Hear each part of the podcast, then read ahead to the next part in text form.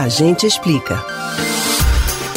Receber uma multa de trânsito não é nada agradável. Além de pesar no bolso, os pontos acumulados na Carteira Nacional de Habilitação podem levar até mesmo à suspensão do direito de dirigir. Mas sabia que recorrer a uma multa de trânsito é um direito assegurado pela nossa Constituição?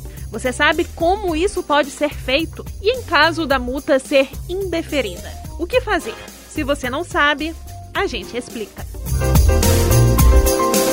Quando o condutor acredita que as multas aplicadas são indevidas, especialmente quando o flagrante acontece por meio de radares eletrônicos que não cumprem as normas vigentes, ele está no direito de questionar a multa. As multas de trânsito são aplicadas por meio de processos administrativos. Quando há um flagrante de uma infração, é aberto um processo administrativo contra o condutor, a fim de verificar se houve ou não uma conduta indevida. Depois disso, o condutor recebe no endereço em que vive a chamada notificação de autuação.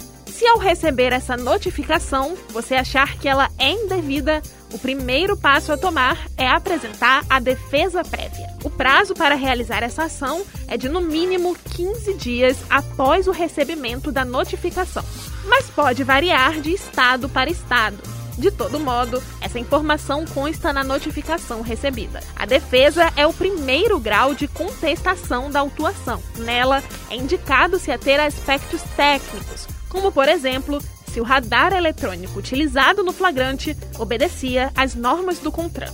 Caso a defesa prévia seja aceita, não haverá aplicação da multa, nem das demais penalidades. No entanto, se ela for indeferida, você terá que entrar com um recurso em primeira instância, nas chamadas JARE. Se a defesa prévia for indeferida, os órgãos de trânsito emitem uma segunda notificação, a notificação de imposição de penalidade, NIP. Essa notificação já é a multa, por isso vem com um código de barras para que o condutor autuado possa realizar o pagamento da multa. A NIP marca a segunda fase do processo administrativo. Para recorrer, é necessário apresentar o recurso na JARE. É preciso se organizar, reunir alguns documentos e aguardar o julgamento do recurso, que será feito por, no mínimo, três integrantes dos órgãos públicos, sendo que um deles é servidor do órgão autuador. Se mesmo assim o recurso for indeferido, ainda haverá um terceiro passo entrar com o recurso em segunda instância. O condutor será notificado